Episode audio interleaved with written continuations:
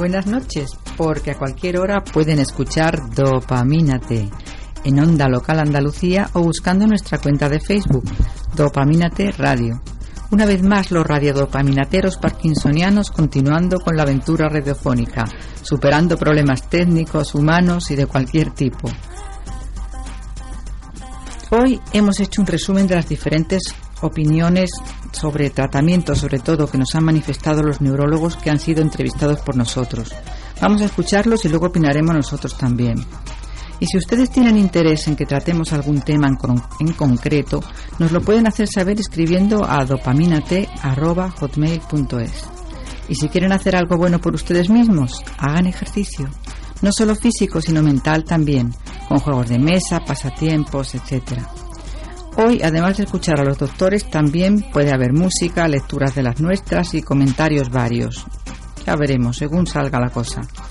En control de sonido, Samuel Luque intentando que todo salga razonablemente bien. Sentados en torno a esta mesa redonda llena de cables, Juan. Buenos días. Enrique. Buenos días. Maribel. Buenos días. Y Lourdes, que les invita a escuchar una vez más Dopamínate.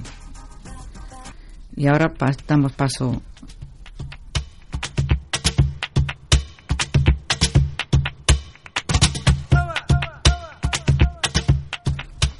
Buenos días. Como he dicho a la compañera, algún que otro problema técnico hemos tenido, de ahí la tardanza y el alargamiento de la sintonía.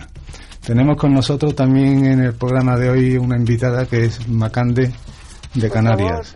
Buenos días, Macande. Hola. Buenos días. Hola, ¿cómo estás? Se le escucha muy bajo, Miguel. ¿Cómo estás? Buenos días. Buenos días, Buenos días. Buenos días. Ah, si te puedes acercar al teléfono a ver si podemos aumentar el sonido, te lo agradecemos. Lo tengo, ¿Sí? lo tengo cerca. Lo tienes cerca. Bueno, A, a ver vamos si te oye mejor. Venga, muchas gracias. A los oyentes, seguimos con el programa. El tema de hoy es un remix que hemos hecho sobre opiniones en cuanto a la medicación y el tratamiento del Parkinson, opiniones de neurólogos que han estado en nuestro programa y vamos a escuchar las diferentes opiniones sobre una misma pregunta que le hacíamos a estos neurólogos. En primer lugar vamos a escuchar la opinión de Pablo Mir, Una vez confirmado el diagnóstico, ¿existe un protocolo para la información y asesoramiento del paciente? Normalmente, cuando se sospecha, el médico de cabecera eh, remite al paciente al neurólogo, el cual, eh, con una exploración clínica, como he comentado, y una historia clínica, realiza el diagnóstico y normalmente explica en lo que consiste la enfermedad y en los tratamientos que hay. Se pone un tratamiento y se asesora en visitas consecutivas cuál ha sido la respuesta al tratamiento y ya se hace un seguimiento normalmente por parte de los neurólogos. Eh, ¿Cree usted que el paciente debe de conocer los pros y los contras de la medicación? Es decir, que el neurólogo debe de informar al paciente de los pros y los contras de la medicación que le está recetando. Yo, yo creo que en general sí, el, el problema es cómo de exhaustivo se, se debe ser. Porque, claro, el, la mayor, si a, si a un paciente que no ha oído hablar de la enfermedad de Parkinson, salvo en la televisión, y tiene un concepto erróneo de lo que es la enfermedad de Parkinson, además se le explica que se va a un tratamiento y se le explica todos los posibles efectos secundarios que a lo mejor puede tener ese tratamiento, la posibilidad que se tome el tratamiento es muy baja. Porque eh, eh, entonces el- la, la cosa es, yo creo que hay que buscar un balance entre explicar qué esperamos del tratamiento, etcétera, pero eh, a lo mejor explicar qué efectos secundarios para que lo reconozca, pero no hacer tanto énfasis porque si no el problema es que podemos ser contraproducentes, ¿no? Si, eh, entonces hay que buscar un balance y un poco con cada paciente quizás sea diferente. En la información, si hay que darla muy detallada o menos, eh, será bastante de- de- dependiente de cada paciente, creo yo. O sea que el neurólogo en este caso mm, también es un poquito psicólogo, ¿no? Debe de, Claro. de- de medir bien cada paciente, ¿no? Cómo Claro. Yo, creo que no, no hay una fórmula que se pueda aplicar a todos los pacientes por igual. Claro. Todavía en muchos de los casos a los enfermos de Parkinson se les comunica el diagnóstico, se les receta la medicación, se les da una nueva cita y nada más. Si acaso se nos consulta si queremos preguntar algo cuando nosotros estamos en una pesadilla en ese momento, pensando cuándo vamos a despertar. Por ejemplo, no se nos explica qué es el Parkinson y cuál es su evolución, no en todos los casos, pero sí en algunos casos. No se nos advierte de los efectos secundarios de la medicación. Tampoco se nos comenta que existen terapias complementarias o dónde podemos acudir para que se nos ayude. Una vez confirmado el diagnóstico, ¿cree usted que es conveniente que existiese un protocolo de información y asesoramiento al paciente? Claro. El problema, como siempre, es la masificación y el tiempo. Entonces, si tú, en, si en 20 minutos, ¿usted cree que en 20 minutos se puede dar tiempo a todo eso? Hay pacientes que nada más que los 20 minutos lo consumen contándote lo que le pasa. Más tú que mínimo tendrás que echar 5 o 10 minutos explorándolo. Más otros 5 o 10 minutos pidiendo las pruebas. Más metiéndolo en el ordenador. Al final te centras en, en lo, digamos, eh, eh, eh, en lo fundamental. Lo fundamental que es hacer el diagnóstico. No, no quiere decir que lo demás no sea importante, es importantísimo. Pero desgraciadamente es la medicina que tenemos. Eh, te dan 20 minutos por paciente nuevo. Por paciente revisión son 10 minutos. En 10 minutos no te da tiempo. Entonces, claro, no puedes hacer la medicina. Los médicos, el problema que tenemos es que no podemos hacer la me- la inmensa mayoría de los médicos. Habrá otros que no les importa. No podemos hacer la medicina que a nosotros nos gusta. O sea, un paciente, aparte, aparte no ya esto, ¿eh? O sea, está establecido por la OMS que el tiempo mínimo, el mínimo, no el, no el ideal, el mínimo por paciente nuevo debería de ser de media hora, tiempo mínimo. Aquí ya dan 20 minutos. Y para las revisiones el mínimo debería de ser 20 minutos. El ideal, una hora por paciente. Y para las revisiones entre 30 y 40 minutos. Entonces, en una hora sí te da tiempo a ti eh, a hacer el diagnóstico, explicarlo y, digamos, y, después la, la parte fundamental, que es la parte que, los médicos estamos perdiendo, que es la, fase, la faceta humana. De explicarle en qué consiste la enfermedad, tranquilizarlo, matizarle todo. Entonces, cuando viene el paciente, me, tengo esto, tengo tal cosa, pues lo voy a explorar. Una vez que lo exploro, le dice, mire, me parece que usted va a tener una enfermedad de Parkinson. Hay pacientes que a lo mejor con un, lo has visto ya de una, por detalles y tal, y si usted paciente no conviene decírselo todavía. Y a lo mejor te lo reservan. Bueno, ya veremos las pruebas, no sé qué, no sé cuánto, para que el paciente de alguna manera vaya madurándolo, ¿no? Vaya, pero digamos la postre es así, ¿eh? Viene el paciente, cinco minutos para los 20 minutos, 5 minutos para que él te cuente cosas, 5 minutos para tú explorarlo, otros 5 minutos para pedir pruebas y todo eso, y los otros 5 minutos para explicar el tratamiento. No tenemos más. Y el tratamiento, pues podemos decirle, cuidado con el. ¿Qué puede pasar con el CNM? Porque le puede dar fatiga, eh, sueño y poco más.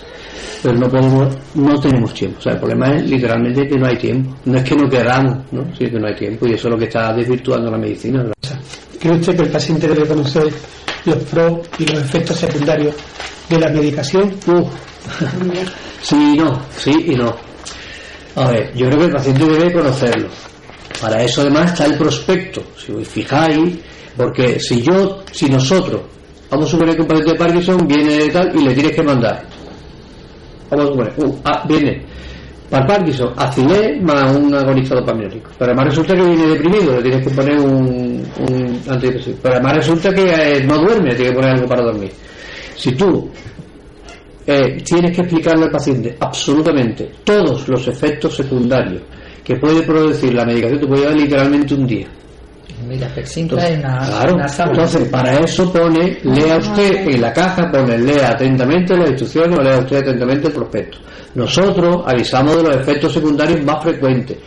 Y no a todo el mundo, ¿eh? Yo hay pacientes que, no, le- que lo veo venir y digo, como ya este hombre le diga, tome los efectos secundarios, no se me lo va a tomar. Entonces, eso depende un poco ya de cada paciente. Pero digamos que hay unas normas básicas, ¿no? Y dependiendo también del fármaco. Hay fármacos que tú sabes que tienen unos efectos secundarios que son muy frecuentes y además muy molestos, muy de estos, pues tendrás que avisar. Ahora, si son fármacos como por ejemplo el Cineme Plus, que lleva ya 40 años en el mercado, que eso en la inmensa mayoría de los pacientes se tolera perfectamente, que es un fármaco súper eficaz, además de estos que en los que sí hay una mejoría no del 40 ni del 50%, son fármacos, el Cineme Plus no ha hecho ningún ensayo clínico. Porque cuando se descubrió el Cineme Plus no había ensayos clínicos. Pero no le ha hecho en falta. Es que un fármaco tú lo pones y ves la eficacia. No es como otro fármaco que, que, que tienes que estudiarlo mucho. Entonces, yo a un paciente que le voy a poner Cineme Plus, si me preguntan, ¿todo esto puede tener efectos secundarios? Digo, hombre, un poquito de molestia, molestia de estómago, puede ser que le dé un poquito de náusea, puede ser que le dé un poquito de sueño, pero poco más, porque esa es la realidad. Ahora, que resulta que después de mil pacientes que has puesto tú Cineme Plus, te viene uno y te ha hecho una, un síncope, una bajada de tensión, pues es que la medicina es así, es que, ¿sabes? La medicina es así. Hay que explicar, pero fundamentalmente el paciente además tiene la obligación de leer el prospecto.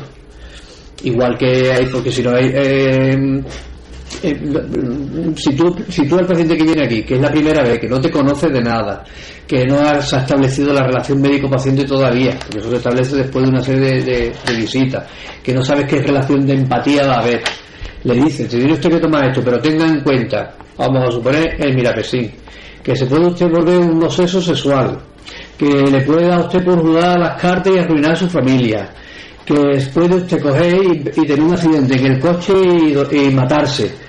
Paciente no se toma la medicación. Cuando sabemos que eso todo es relativo, es en función de una serie de cosas. Yo normalmente los prospectos no los leo, porque si los leo no me los tomo. Claro, pues digo que ya depende de los pacientes. Hay personas que es que es mejor que no se los lean. Bien.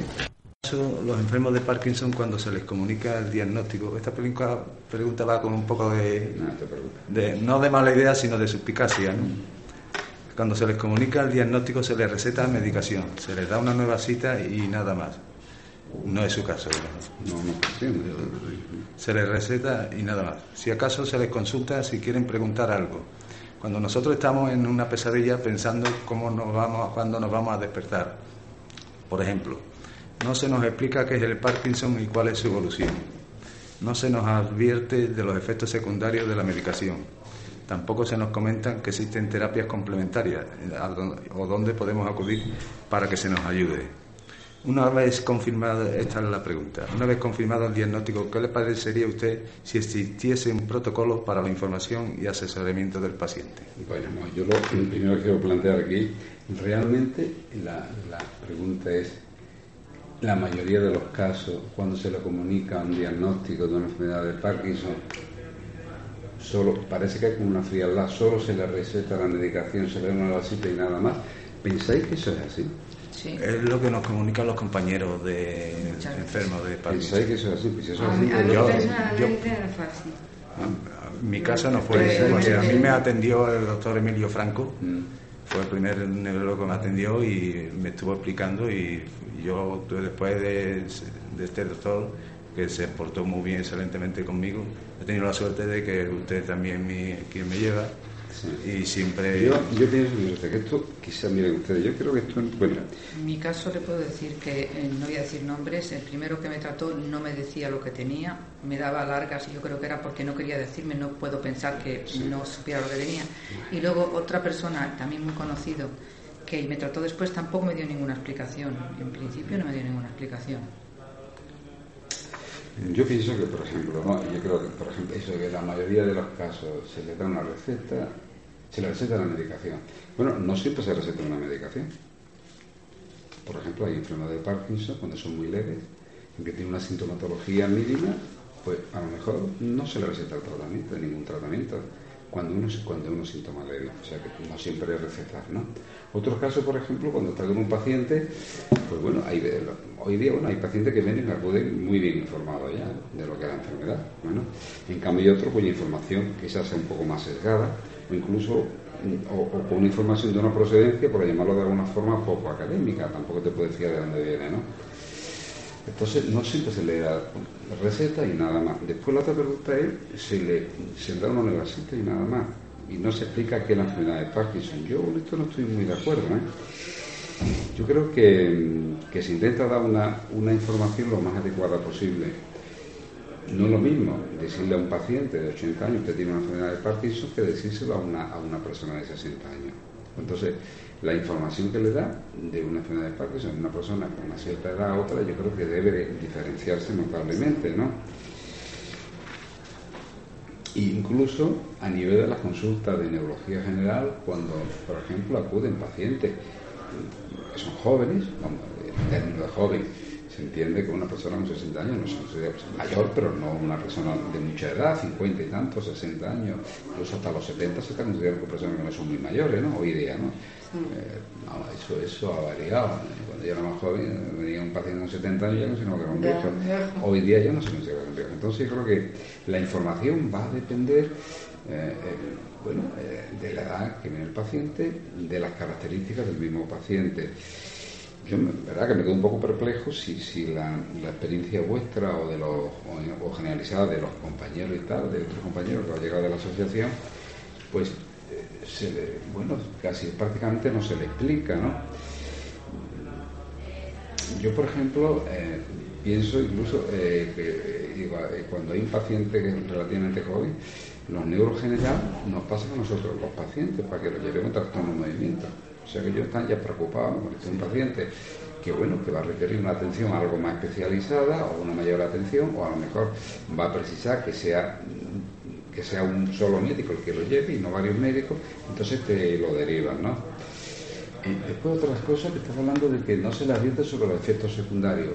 Yo tampoco estoy muy de acuerdo con ello. Por lo menos eh, donde yo trabajo, cuando se pone una medicación siempre se habla de los efectos secundarios y a veces incluso dependiendo de las características del paciente se le pone un tratamiento para prevenir en el que posiblemente aparezcan efectos secundarios. Y en esto, por ejemplo, también ha habido una variación. Por ejemplo, con el tema, digamos, de, efectos secundarios que, bueno, que están muy en boga ahora mismo a nivel de los que en las reuniones eh, de los que nos dedicamos a estas cosas está digo en boga o, son efectos que son muy preocupantes eh, y, que, bueno y que eso y hay mucha literatura con respecto a esto. Estoy por ejemplo en concreto hablando de los trastornos del control de impulso. Esos efectos secundarios realmente sí nos preocupan a los que nos dedicamos a esto, ¿no? Porque se está viendo que a lo mejor que a veces efectos secundarios son peor incluso o son más perjudiciales que los, que los derivados, que los, que los efectos, digamos, que, que la sintomatología derivada de la misma enfermedad. Entonces, mm, yo que no se le diga los efectos secundarios, mm, eh, vamos, en general yo pienso que, que, que, bueno, que se suele advertir de lo que puede pasar incluso de que cuando se inicia un tratamiento se le dice claramente, mire usted, esto es un tratamiento que va a mejorar eh, los síntomas y tal, pero que puede aparecer, eh, bueno, trastorno indeseable, ¿no? No, yo creo que hay una preocupación general de, de, esos nuevos efectos, nuevos entre comillas, de esos efectos secundarios que antes incluso no se preguntaban, se preguntaban poco, el paciente tampoco lo decía y nosotros tampoco lo preguntábamos. De hecho, antes incluso de iniciar un tratamiento con agonistas dopaminérgicos con pacientes no muy mayores, se le, pasa, está pasando una serie de escalas para ver si ya de por sí ya tiene un trastorno, de, si ya venía con un trastorno de control de impulso y si hay antes incluso de, tomar cualquier medicación. Si eso ya existe, pues se evita dar una medicación con un agonista. O sea que, que en eso tampoco estoy yo. Yo certifico, doctor, que su, que su actitud siempre es positiva en ese aspecto porque soy paciente suyo y el hecho de la pregunta, eh, lo importante diríamos que es la pregunta final que le hacemos. Lo otro... no se nos explica qué es el Parkinson y cuál es su evolución. Pues no. yo tampoco se nos comenta que existen terapias complementarias, ¿dónde podemos acudir para que se nos ayude? y después lo de, dice que una vez confirmado el diagnóstico que le que pues si es, sería bueno que se tenga un protocolo para información y esa, esa es la pregunta. Yo creo que más que protocolo, sí existen lo que se llaman guías de asesoramiento. Yo aquí he traído algunos, por ejemplo, esto sí se reparte, ¿no? Sí es verdad que este tipo de guías de asesoramiento están, bueno, auspiciadas por la industria farmacéutica, no por el sistema de salud. Por ejemplo, el consejo de pacientes para pacientes con enfermedad de Parkinson, el papel de la dieta en el Parkinson, alteraciones conductuales. Aquí está muy bien de persona contra el impulso. Conoce y actúa. Este es el disquete aquí. Programa de ayuda para las personas afectadas por enfermedad de Parkinson. Eso no lo conozco yo. Sí, es que estas cosas habitualmente nosotros las solemos repartir, o sea, las, tenemos aquí. sí. Sí, Ahí tengo más. Entonces estas cosas sí. Mm, yo creo que más que un protocolo, yo siempre han dicho que los protocolos están muy bien, ¿no? Pero a veces los protocolos están para saltárselo, mira, porque, pues si los protocoliza todo tampoco, ¿no? Pero yo creo que, que proporciona guías de ayuda, quizás más que, ¿no? O de información, ¿no? Bien. De todas formas, bueno, la verdad Doctor, que... lo entiendo, es decir, entiendo su, su malestar por esta No, pregunta. no, no, no, no, no, no, no, no, no, no es malestar, no, no es eso, ¿eh? de verdad. En ¿no? todos los ámbitos no. No, no, no, Pero no es malestar. sí no le- no, aseguro, pero no, no, créame. yo creo, pero yo creo que es bueno que además Doctor, cosas se digan. ¿no? es- exactamente. Por lo mismo necesitamos, bueno, que oye, un varapalo, que, No, no que es ningún está ahí con- varapalo, ningún varapalo. Se trata, se trata de que realmente las cosas, como usted acaba de decir, se digan. Y no es mi caso, como lo he dicho en un principio, pero sí tengo compañeros No, en la pero sí el asociación. caso de la compañera. ¿eh? Exactamente. Sí, sí, yo no a mí sí que me dieron un librito, pero claro, yo tenía unos síntomas levísimos y ahí me habla de que no puedes tragar, de que no soy entonces te da un susto. No, claro, eso es otra cosa, claro. Lee Ah, una un cosa de esta, claro, eso lee una cosa de esta, a lo mejor, pues lee y empieza alteraciones, por ejemplo, en el trastorno control de impulso, ¿eh? La ludopatía, la hipersexualidad patológica, la compra compulsiva patológica, el trastorno por atracones, el punding, la adicción a los ordenadores. Y después ahora, ahora te pones delirio, ahora delirio más común asociado a la de Parkinson. Por eso que. Estas cosas yo, por ejemplo, muchas veces tam- también, la verdad, que bueno, es también que puede perjudicar, porque a lo mejor si un parkinsonismo leve, imagínese una persona con 60 años con un parkinsonismo con signos motores, eh, y que bueno, esta persona con un tratamiento más o menos adecuado, pues a lo mejor no va a desarrollar un trastorno conductual, un trastorno eh, digamos, un deterioro cognitivo hasta muchos años después. Entonces, adelantar estas situaciones y, y empezar a que tiene alucinaciones mayores, visual estructural, algo- delirio, cero, serotipia, es que dice, ¿dónde, qué tengo yo y dónde me estoy metiendo? ¿no? Estas cosas a veces yo creo que, yo qué sé, yo... mm, ir yo creo que, que hay que eh, la información es necesaria, ¿no? Pero no sé si el exceso de información también, es no, también no, Además también según el tipo de persona, porque hay Claro, personas que, tampoco no. les puede dar mucha información. Lo que sí os digo, por ejemplo, que con los efectos secundarios sí se está teniendo muy en cuenta a la hora de determinar un, de, a la hora de, de recetar un determinado producto es bueno, pues evitar posibles situaciones como que aparezca un trastorno conductual de este tipo, ¿no? Por, por lo mucho por la, por la tipología del, del paciente. Y en eso sí se está haciendo hincapié. Incluso cuando se pone un tratamiento, pues se le pregunta al paciente si ha aparecido, si se levanta por la noche a comer, si tiene más deseo en algunos aspectos de la vida que antes, eh, si está todo el día por ahí fuera y se gasta el dinero, no sé cuánto. Estas cosas sí se preguntan, que posiblemente antes no se preguntaban, que estaban como más ocultas, ¿no? Sí. Pero de todas formas, bueno, es una queja, a mí me parece muy bien, si es que... No, no, no, no, no, no, pero no, pues eso es bueno, si es que lo que... Además, es que después vamos a hablar del tema este, yo creo que vosotros lo que tenéis es que, es que reclamar y pedir y que esto mejore, si es que... Me han preguntado a mí que si he escondi- he escondido alguna vez las pastillas. ¿Que sí que? Sí, con- Escondía las pastillas para Mm. tomármelas luego. Sí. Hombre, que de momento no. Digo, no te digo que no, pero. Sí, eso es lo que se llama lo- el signo de disregulación dopaminérgica, que es un paciente que, que empieza a tomar más pastillas de la cuenta, que se quiere encontrar en cualquier momento del día y se hace un adicto a un consumo excesivo de pastillas. Eso puede tener también consecuencias malas. ¿no? Bueno, acabamos de escuchar al doctor Carballo, que es el último que ha dado su opinión sobre las preguntas que le hacíamos.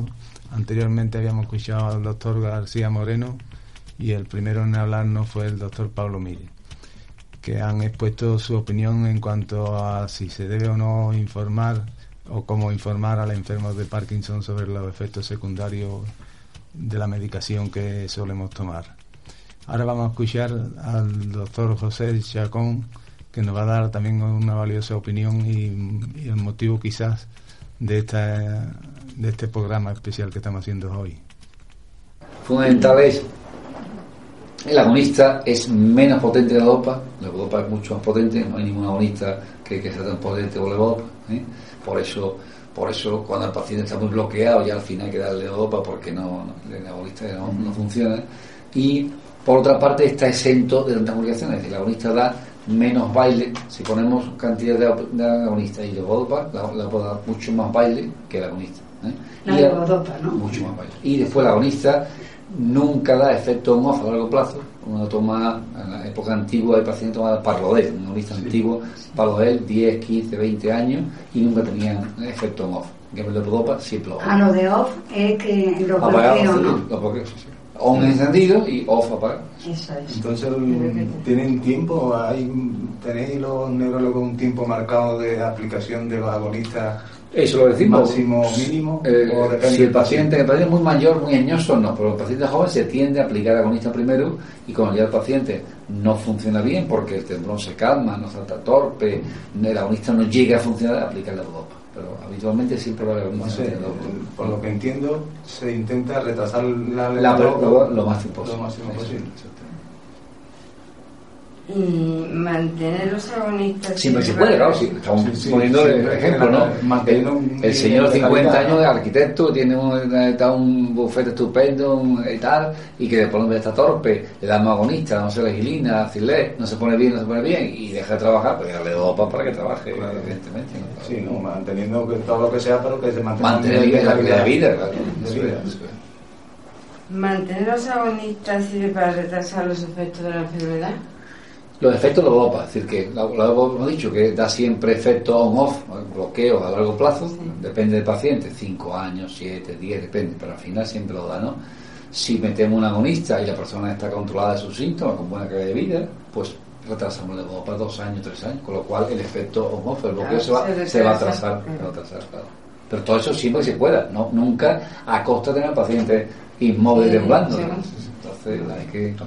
Sí, pero una pregunta que, que a lo mejor responda aquí al compañero Enrique. Mm, Si una persona se lleva como él, por ejemplo, muchos años con agonista y no eh, eh, todavía no ha empezado con la levodopa, cuando empieza con la levodopa, si es que empieza, mm, ¿empieza desde cero? Eh, ¿qué- sí, que se empieza a, disfrutar de la luna Con una dosis. No, Do- dicen los neurólogos que no, por lo menos el mío decía que no. dice ponerse bien del todo Me o- explico. a ver yo no, Sí, no- yo que no es que sea, se creen que soy antidopa y no soy antidopa.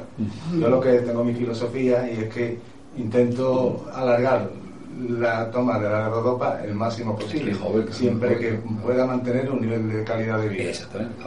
¿Qué hago? Pues tomar agonista, estar muy vigilante a lo que usted Sí, ha efectos nombrado secundarios, antes y hacer mucho ejercicio. Por la mañana, la utilizo todo el día en un inciso, el ejercicio está demostrado que retrasa la enfermedad Pues esa es mi vida. El ejercicio por la mañana. aeróbico Sí, sí. cualquier que sea retrasa la enfermedad sí, sí, Y entonces hay mm, neurólogos que le han dicho a los compañeros que cuando yo necesite tomar la levodopa voy a necesitar todo lo que no estoy tomando ahora de menor lo voy a tener que tomar de más No, yo- Yo no lo sé, yo lo que siempre digo es que es mi partida y, y yo La está ganando. Ahora lleva. ¿Cuántos años Cuatro años. Cuatro años. Ah, yo creía que más. no cuatro años llevo llevo, siete de enfermedad, De hecho- tres sin diagnosticar, de cuatro diagnosticados y tomando De hecho, la toma sinérgica de los dos medicamentos, los GOPA y agonista, lo que hace es que se toman dosis menores de cada una de las dos. O sea que si Sí. uno va a tomar en monoterapia un agonista, dosis alta. Si toma con levodopa, menos agonista, menos levodopa. Es decir, que la sinergia de los dos estimula el cerebro, hace falta dosis menor de las dos cosas. Yo, de hecho, con mi neurólogo, lo que le- la frase que comentaba antes, con mi neurólogo le cuento la verdad. Si él me quiso recetar a Europa y se lo dije en el té. ¿Quién le ve? ¿Quién le ve? ¿Quién le ve? Me ve el doctor Carballo. ¿Eh? Por residente mío. Sí, pues Residente mío. muy buen doctor, yo estoy loco contento. Tuvo con él. nosotros de residente, Eh, después fue. Entonces yo le expliqué a él que él me ve cuarto de hora el tiempo que de, de que dispone y no y yo ese mucho, día cuarto de hora mucho, eh, Sí, no no es el tiempo que me veo yo que yo sé cómo estoy entonces yo le decía si yo he empeorado un 5 un 10% ¿por qué tengo que subirme la dosis el doble? Entonces prefiero que no, y no lo quiero engañar a usted. Si me va a hacer recetar usted la levodopa y no la voy a tomar, se lo digo ya Ah, directamente que no la pienso aguantar. Cuando yo vea que. Sí, principio, ¿no? Nunca se puede encontrar el enfermo. Es decir, que una cosa es diálogo, decirle, pero después al final el enfermo me dice, Yo no quiero tomar. No, toma, toma, porque es que la va a tomar y va a sentar más seguro. Seguro, no, seguro. no, ¿no? Porque si toma con prevención, sienta más. A raíz de, bueno, por eso digo que estoy contento. eh, Me hace un seguimiento especial, diríamos, como hemos congeniado, diríamos me ha dicho que sí, que bueno, que, estoy acertado, que me puedo aguantar sin tomar las ropa, que esté vigilante y, a mi señora se lo ha dicho también. Y en ello estoy. Carmelina, gracias por tu preocupación.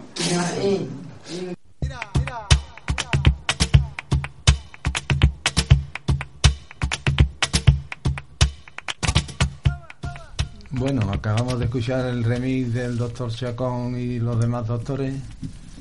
El tema está abierto, si os parece. Y no sé si, Macande, ¿has escuchado el programa? Bueno, lo he intentado escuchar. Ahí, ahí, todas- pero de todas formas, como habitual, ya conoces las opiniones de los doctores, ¿no? De todas formas, Sí. buenos días a todos. Buenos días. Buenos días, Andalucía. Y yo quiero que quede claro que mi opinión es personal a- absolutamente y no es nada vinculante al programa de radio.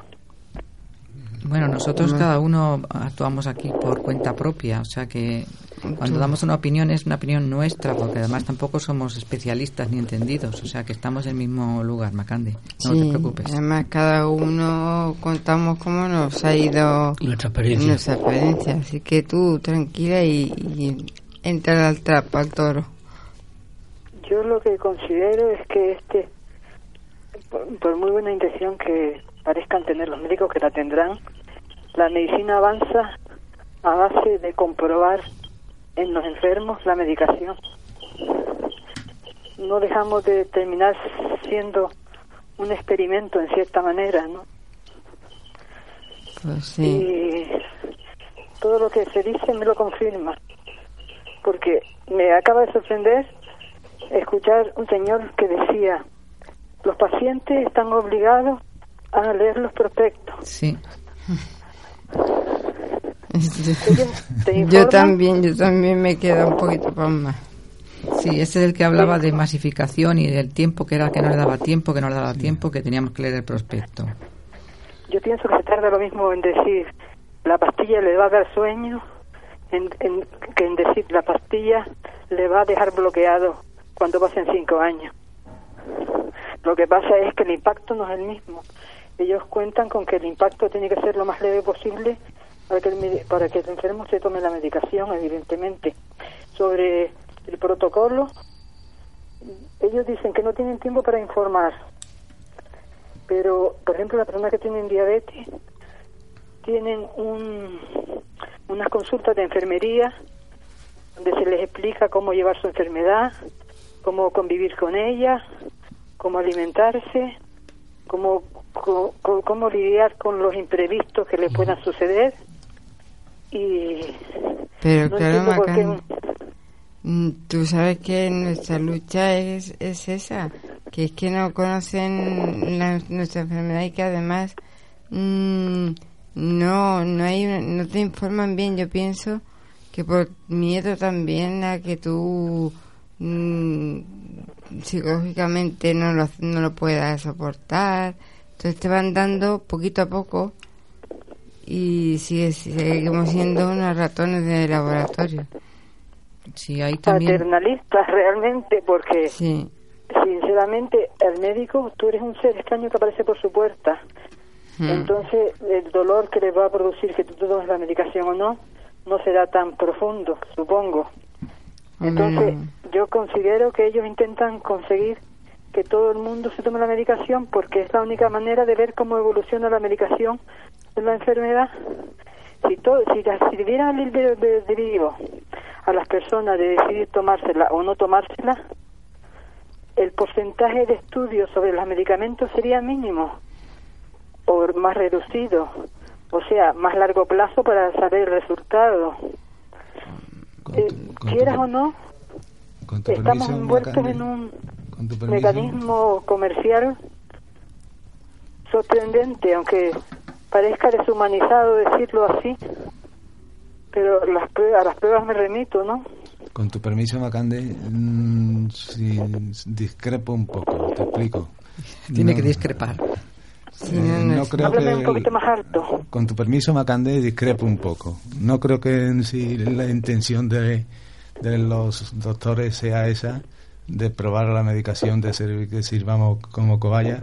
Lo único que pasa que tratan de aliviarnos cuando nosotros vamos al, nos presentamos delante de ellos, le, le pedimos una solución a esos problemas que tenemos físicos y ellos con los medios que cuentan son con la medicación. En función de que nosotros le exigimos o le, le, le decimos lo mal que estamos, nos mandan más medicación o menos medicación. De acuerdo, sí estoy contigo en que debieran de avisarnos de los efectos secundarios de la medicación. Que de ahí la insistencia. ¿Por qué no lo hacen? Pues esa es la pregunta que queremos que nos contesten los neurólogos, por eso se la hacemos.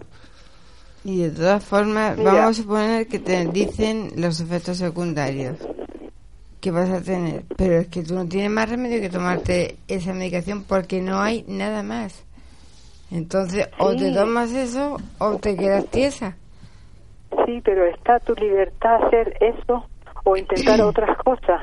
Bueno, pero tú sigues siendo libre. Tú sigues siendo libre porque a ti el médico no te obliga a tomártela. Te dice que te las tomes. No, pero, una cosa sí lleva razón, es la ausencia de información te, te, la ausencia de, información te hace que actúes de manera diferente así estás informado del... Mira, voy a hacer una comparación brutal. Venga, Y es el cáncer. Cuando tú tienes cáncer, el médico te dice, señor, usted tiene cáncer y le quedan seis meses de vida. Puede darse quimioterapia o no dársela. Si usted se la da, le va a pasar esto, esto, esto y esto. Si no se la da, puede morirse en seis meses o antes. Usted decide. Pero ¿Por qué? Eso es muy distinto. Es una enfermedad porque... Porque es una enfermedad que, que tiene un final... Porque no, no escucho bien quién interviene, pero por favor déjeme decir... Sí, venga. Cuando tu vida te trae una enfermedad que va a cambiar radicalmente, totalmente tu vida, porque la diferencia entre el cáncer y el Parkinson es que el cáncer es una condena de muerte posible y el Parkinson es una cadena perpetua. Sí.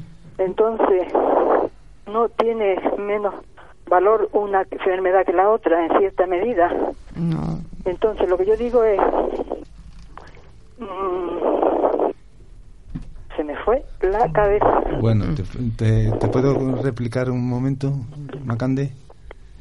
El doctor Chacón, el último en intervenir en la entrevista. Ah, perdón, perdón. Venga. que se me vino. Lo que yo te quiero decir es cuando una enfermedad tan grave que le va a cambiar tu vida radicalmente llega y luego tienes una medicación que casi, casi en cierta medida es tan grave como la enfermedad, me parece una falta de, de, respeto absoluto al individuo que no se le informe. Yo sé que hay maneras de informar y maneras de informar. Personas que pueden aceptar las cosas bien, mal o regular. Mm. Pero decirle, señor, esté atento si usted ve que se encuentra con más ansiedad, con más ganas de esto, del otro, porque la medicación, por ejemplo, yo que he vivido los efectos de lo que el médico hablaba, el, agonista. Del, descontrol de los impulsos, el descontrol de los impulsos. Cuando, usted ve envuelta en unas reacciones sorprendentes, como en una bola de nieve que va creciendo, que no sabes cómo pararla, y nadie te ha hablado de eso nunca, no te relacionas eso con la enfermedad, sino con tu desesperación personal, con tu vacío o con tu miedo al futuro o, lo que, te estás volviendo loca, cualquier cosa rara. Pero no sabes, no sabes cómo frenarla porque no sabes qué está pasando. Mm. Y un médico te advirtiera de antemano, señora, le puede pasar esto, esto y esto, tú sabrías cómo bregar con esa situación o por lo menos vivirla desde otro ángulo. Sí, pero... Yo, yo descubrí que era la medicación cuando bajé la medicación. Mm. Sí, lo que pasa, Macande, que eso es muy reciente que los neurólogos han dado cuenta de ese problema. Anteriormente no tenían constancia, es decir, no había investigación ni había... Pero sigue sin informar de él. Sí, sí, sí informan. Por lo menos en, el caso aquí en Sevilla sí están informando y además sí, hacen un control, hacen una encuesta, hacen una encuesta cuando te, te visitan, te preguntan, ¿tiene usted...?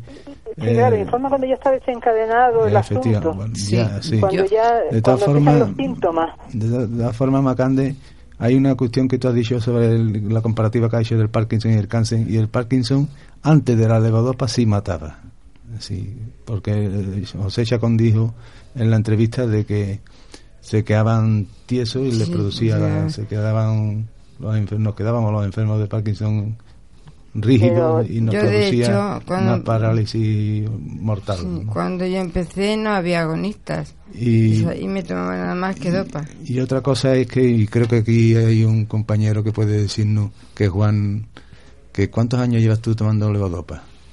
Mm, aproximadamente unos dos o tres años, dos años Dos o y medio tres por ahí. Sí. Y antes tomaba Sinme, pero... Sineme. Es levodopa también. Levodopa también. Y me caía fatal. Pero ahora toma, ¿qué tomas? Ahora tomo el, el, esta- Estalevo. mm, el Estalevo, sí. Bien, que es levodopa también. Sí, y me va bastante mejor. Bien, Pero ¿cuántos años llevaste con, Con esta- con el- en total, unos Sí. tres y medio por ahí. Tres y medio. Yo quería mm, comentar sobre la información, que yo creo que es una cosa, un comentario que ha salido en una de las grabaciones que digo yo, que mm, me parece que era imposible que el médico primero, el neurólogo que me trataba, no supiera lo que tenía, sino que mm, le parecería que no debía yo de saberlo y me daba unas largas que yo creía que me estaba mareando. Entonces, cada persona es de una manera, ¿no? Él creía que yo no debería de saberlo, porque me decía, me mandaba unas cosas rarísimas que ir a rehabilitación, que si el brazo, Sí. que si el traumatólogo, Efectivamente. que una cosa que yo pienso que es que no quería decírmelo, Tú, Maribel, que... pero yo prefiero saberlo. Yo quería comentarte, Macande, sobre lo que has dicho del cáncer. Eh, Hay una diferencia muy grande entre el cáncer y el Parkinson. El cáncer mm, te lo tienen que decir porque tu periodo, tu expectativa de vida es muy poca. Entonces te tienen que dar la opción de ese poco tiempo que te queda, vivirlo como tú quieras. Y entonces te dan las opciones que tengas. Y si tienes que poner en orden cosas, bueno, eso ya es cuestión particular. Sin embargo, el Parkinson es una enfermedad muy larga y muy jorobada. Pero mm, como es tan larga, no te puedes estar todo el tiempo diciendo, mm, mira, tanto. Vamos, en mi quisiera opinión. decirlo- Habla tú, Macande. Quisiera haber tenido el derecho también de decidir el tiempo que me quedaba de vivirlo de una manera o de otra y no lo tuve. Por ejemplo, yo ahora llevo dos años sentada en un sillón prácticamente por la eh, por el exceso de dopamina que me mandaron, Sí, yo la- eso lo sé. la- los Ya. efectos secundarios. A lo mejor yo hubiese querido poder vivir a media vela más años, en vez de vivir cinco años esplendorosos y de funcionalidad, y ahora estar aquí. Esa decisión también quería poder tomarla yo, o es que tengo que tener un cáncer para poder tomar una No, no, decisión yo, sobre de, mi vida. no, que va. Yo, pasa que como tú has puesto ese ejemplo, pero no, ni De esta mucho forma, menos. de esta forma, Maribel, yo estoy con Macandé que el sea el cual sea tiene tenemos derecho a tener la información. Sí, sí, no sé, yo lo que decía que el, a que ver, la- el ejemplo que había puesto del cáncer no me parecía comparado con el Parkinson, nada más. Por lo demás, una- toda la razón para genera- ti. Yo estoy de acuerdo contigo. Y yo lo que he notado es que mm, te dan opciones cuando ven que tú sabes algo del asunto. En principio, cuando no sabes nada, no te dicen explicación ninguna. Tomas esto y esto y ya está. Y yo lo que he notado es que cuando yo he hablado de que si el agonista, de que si la levodopa, y se han dado cuenta de que entendía algo, es cuando mm, me han hablado mm, con, dándome opciones. Juan. Eh, bueno, yo voy a volver a, a lo de la información. Cuando a mí empezaron a hacerme las pruebas y a diagnosticarme, a, a ver lo que tenía, cuando me dijeron que era Parkinson o posiblemente pudiera ser Parkinson, empecé a buscar mucha información por muchos sitios. Eh, donde más buscaba era en internet, imprimía, y demás. me llegué a hacer con un tocho de aproximadamente eh, cuatro o cinco dedos de, de la mano. Entonces un día vino mi cuñado que es médico, me estaba viendo un comportamiento algo raro y me cogió el tocho y me prohibió que leyera acerca del Parkinson, que lo que tuviera que saber me lo iban a decir los médicos. Y bendita sea la hora que lo hizo, porque entonces, desde entonces estoy yo bastante mejor. Lo que tenga que eh, saber yo, pues se lo pregunto al médico. Y ya está. Y yo mm, estaba cogiendo depresiones, estaba muy mal. Pero eso es una faceta personal. Ya, es una, pero es una decisión a- personal. a mí me sirvió. A bueno, mí, tu caso era un ejemplo, poco extremo también, a porque mí yo me miré sirve- algo, pero no, no me hice con tochos de, A mí me ha servido la Yo cuestión contraria, yo- que es tener información, me ha servido para por lo menos estar tranquilo de que si me equivoco, me equivoco yo. Claro. ¿Eh? Yo, sin embargo, Entonces- también hice como Juan. yo me fui a, a congresos por ahí uf, y de todo. Y yo sabía demasiado al final. Pues Y tan malo es saber mucho como saber poco, ¿eh? Por eso- yo creo que siempre saber no es malo. O sea, para mí No, pero hay saber que, no es hay malo. que saber lo justo. Otra cosa es la calidad de la información que se maneje. También es cierto, sí.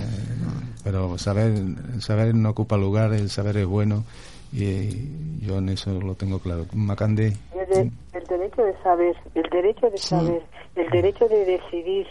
Exacto. Yo, por ejemplo, conozco aquí en Canarias dos personas que tienen Parkinson y en el inicio tenía conexiones con amigos que iban a la India y todo eso y toman dopamina natural, una mucumna. Ah, sí. Una- y ellos empezaron tomando esto y estuvieron tomando esto 7, 8 años, que son 7, 8 años de ventaja. Y ahora empiezan con el agonista, pueden estar a otros 7, 8 años y son 16 años de plenitud eh, relativa, por lo menos de tranquilidad, sin tener la espada de Damocles de, del bloqueo del ojo.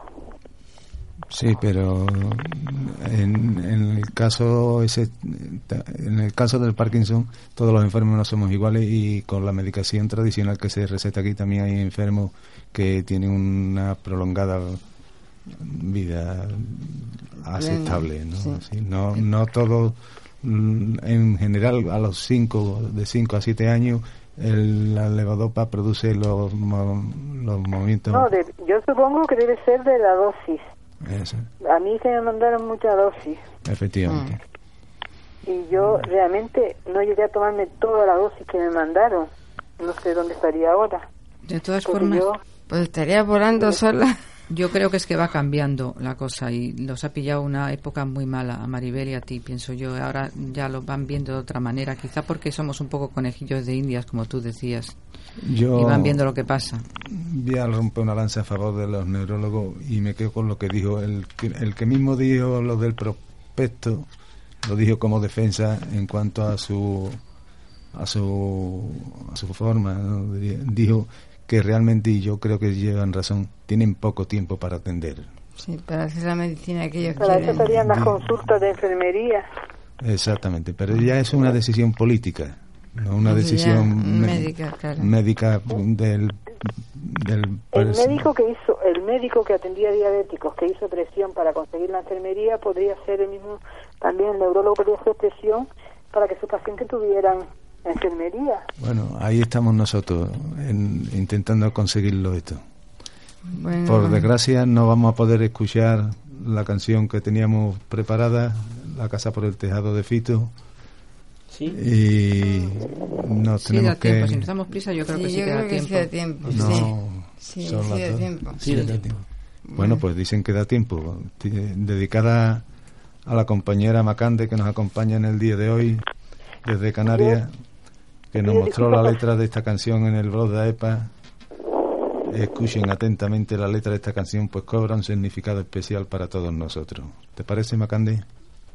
Gracias, pido disculpas si he sido demasiado radical, pero solo puedo No, no, hablar no, de no, no pidas disculpas. Solo puedo no. hablar desde mi Parkinson. No pidas disculpas. Macande, no pidas disculpas.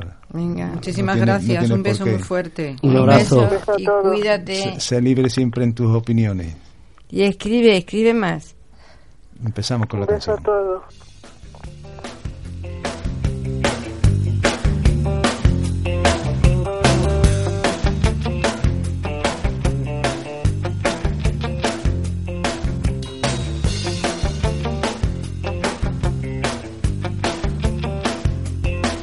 Ahora sí, parece que ya empiezo a entender las cosas importantes aquí son las que están detrás de la piel. Y todo lo demás empieza donde acaban mis pies. Después de mucho tiempo aprendí que hay cosas que es mejor no aprender.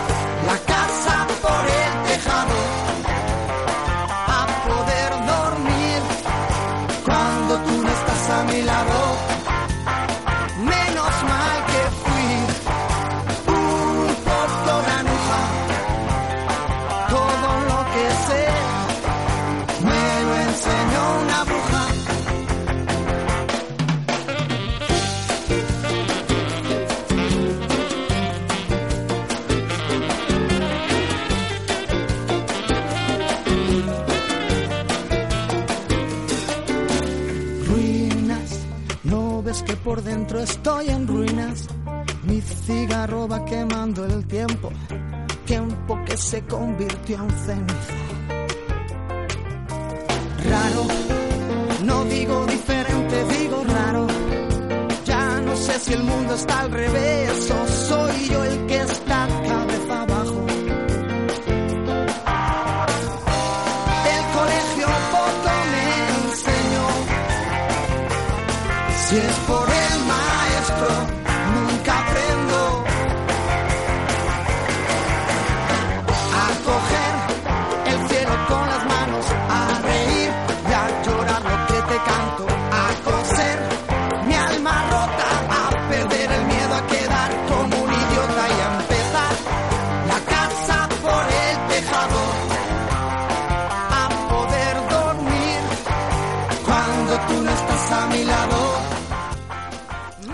Bueno, otra vez se nos pasa el tiempo más pronto de lo que nos parece. En este interesante programa hemos debatido sobre muchas cosas de salud y enfermedad. Gracias a la, amabilidad de los doctores que nos han atendido pacientemente, sin otro interés que el de dar a conocer las enfermedades neurodegenerativas y por eso les volvemos a decir mil gracias. La próxima semana estaremos en los estudios de su emisora ciudadana haciendo otro programa para la onda local Andalucía, también conocida como Ola Radio, la ola que inunda todo el territorio andaluz. Si no les viene bien este horario, pueden buscar nuestra cuenta de Facebook y escucharnos cuando quieran en todo el territorio mundial. Gracias por haber estado con nosotros, seguimos contando con ustedes. Gracias a nuestro técnico que nos ayuda siempre sin protestar por nuestros fallos, Samuel Luque. Se despiden de ustedes Enrique, Hasta el próximo día, Andalucía. Maribel, Adiós. Macande Un beso a todos, Andalucía. y Lourdes que les esperan otra nueva edición de Dopamínate.